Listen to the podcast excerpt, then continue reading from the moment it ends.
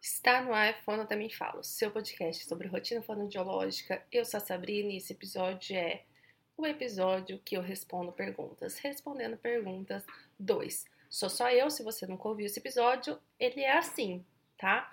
Faz mais de um ano que publicamos, publicamos o primeiro. que somos desse jeito. O podcast está fazendo quatro anos. Sim, quatro anos. Gente, é muito tempo. Se você tem um podcast, você sabe que isso é muito, muito tempo. E no último episódio deste quadro, ano passado, falei que a gente teria um lugarzinho no congresso. Tivemos, foi um sucesso e esse ano nós teremos participação no congresso de modo full. Como assim, Sabrina? Nós teremos espaço para gravação junto com a parte ali de divulgação de marketing, tá? Então a gente vai ter um aquário para gravação, nós vamos fazer gravações diárias. E a gente também vai ter um quadro com interação, tá? Uma gravação de um quadro com interação. Como que vai funcionar? Isso é importante. Se você vai estar lá no congresso, você precisa participar, tá? a gente vai distribuir folhinhas para vocês escreverem o que vocês estão achando, o que vocês viram de interessante, o que, que marcou no congresso. Isso vai ser entregue para a gente, a gente vai gravar episódios com compilados do olhar de vocês dentro do congresso. Não tem mais vagas, já acabaram as vagas do congresso, vai ser um sucesso. Então, quem tiver lá, quem já garantiu o seu lugar, quem tiver lá, confere onde a gente vai estar, tá, vai ter uma urninha para colocar esse tipo de recado, esse tipo de impressão, e a gente vai fazer essas gravações então com as impressões de vocês, tá? Estamos muito felizes com essa participação, então assim, pra gente é uma conquista realmente.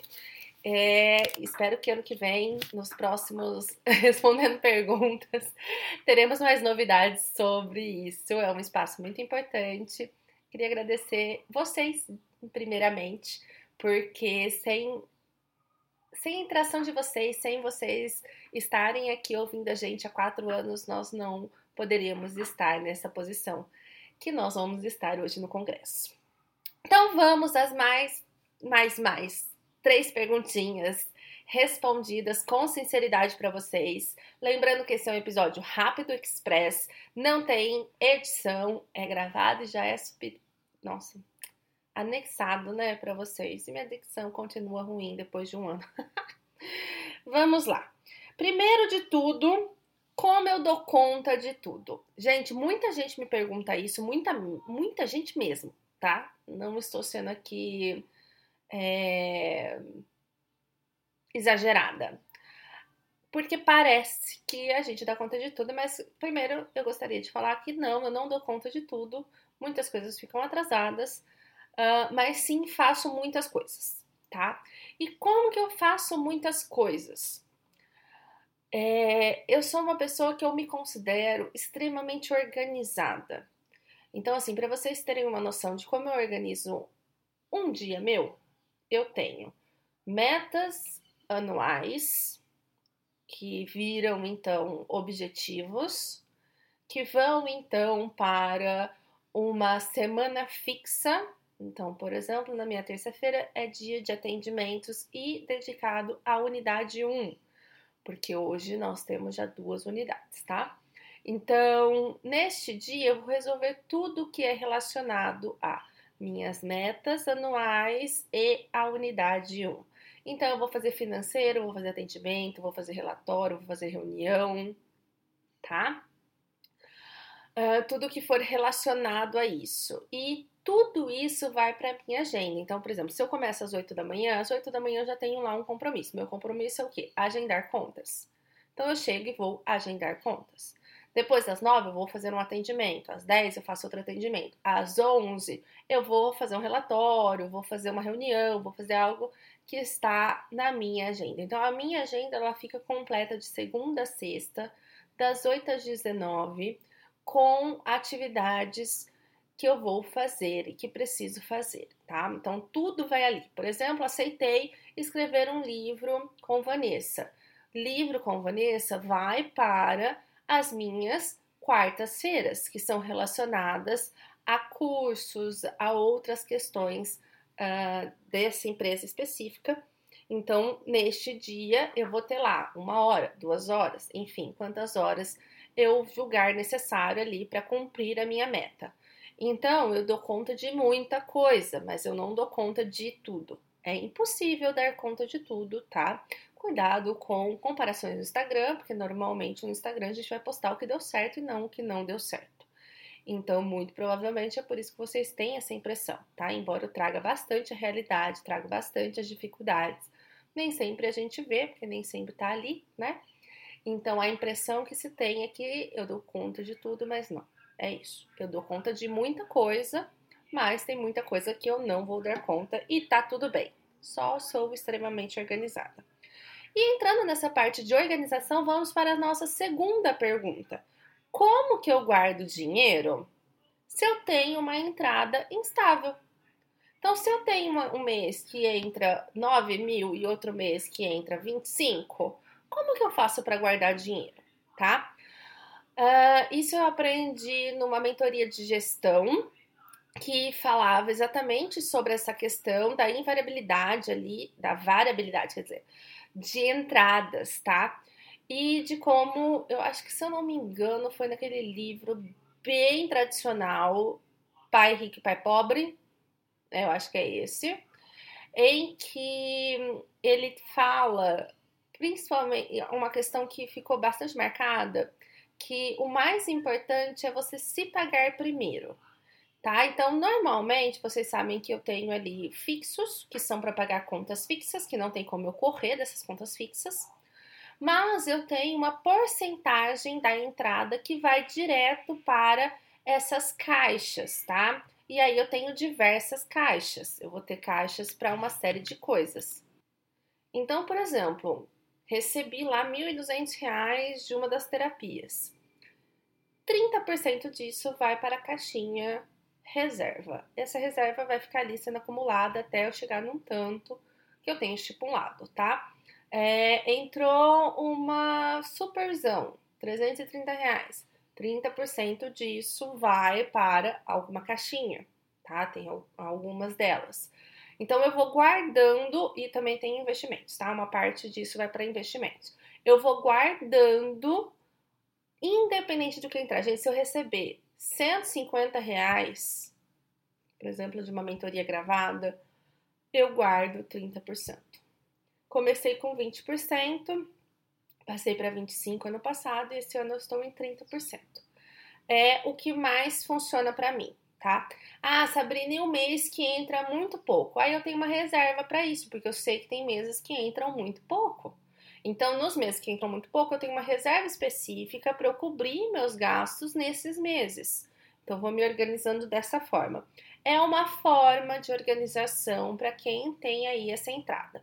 Ah, Sabrina, mas eu recebo 3 mil e tenho 4 mil de conta. Aí é um outro rolê, tá?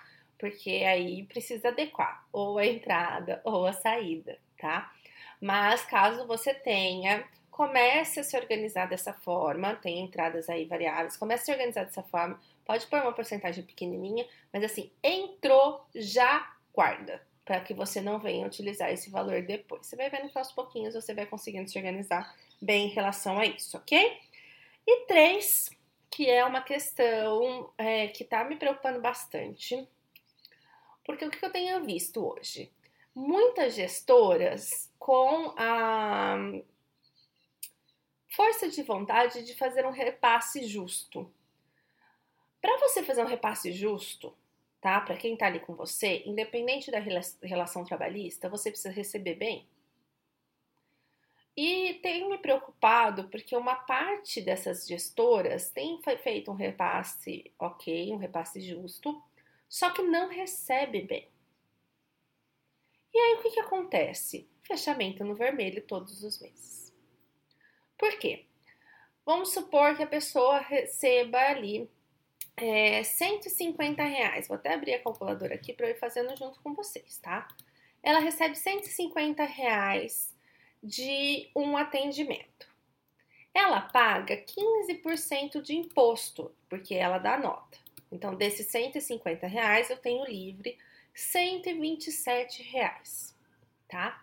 Vamos supor que o gasto da clínica dela, o gasto da sala dela, gira em torno de 20 reais a hora. E aí, para isso, você vai pegar todas as contas relacionadas ao imóvel naquele mês e você vai dividir pela quantidade de salas e horas disponíveis, tá? Em torno de 20 reais. Vamos colocar aqui 20 reais. Ela tem livre de 150 reais, 107, ok? Vamos arredondar aqui para 105. Então, ela tem livre 105 reais. Se ela faz um repasse de 50% desse valor, então 150 dividido por 2, 75, ela vai ter livre 32 reais. 32 reais para uma relação de 150 reais, a gente vai ter em torno, tô fazendo conta, tá, gente? Vocês aguentam. De 20%. Ou seja, a relação tá, de repasse está aí em torno de 80% a 20%. Esta relação não é uma relação saudável para a empresa. Por quê? Porque você tem reinvestimento, você tem contas que não são contas fixas, mas que acontecem, manutenção. E aí, quando você olha, ah, eu faço um repasse de 50%, eu pago 75 reais do valor que está entrando. Você entende que a conta não fecha? A relação, ela precisa acontecer do líquido, do lucro real, tá? Se for do bruto, a gente vai ter uma relação se a gente pensar nessa porcentagem, a gente vai ter uma relação muito reduzida. E para a saúde da empresa, não vai dar, tá? Não vai dar para você receber um salário enquanto gestora, não vai dar para você reinvestir, não vai dar para você comprar coisas, para você ter fazer manutenção. Então, isso precisa ficar muito claro. Esta relação, ela pode ser 50-50, desde que seja no lucro real ok? Senão a empresa vai sofrer. Se você contrata CLT, você tem que colocar nesse valor os encargos, porque você vai passar, vai pagar encargos em relação a salário, encargos em relação a férias, FGTS, INSS, você vai pagar uma série de encargos. E isso tem que estar tá nessa conta. Então, por exemplo, se a pessoa te dá um lucro ali de 10 mil, você tem que tirar salário, tem que tirar todos os repasses, tem que tirar imposto. Para aí você chegar numa relação 50-50.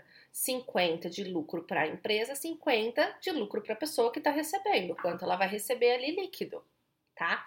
Então, muito cuidado com essas contas. Eu vejo muita gente fazendo se embananando aí mesmo em relação a essas contas e muitas vezes fechando no vermelho. Vejo várias gestoras fazendo empréstimos a cada três, quatro meses porque não fecha, a conta não vai fechar, porque não está sendo feito da forma correta, tá?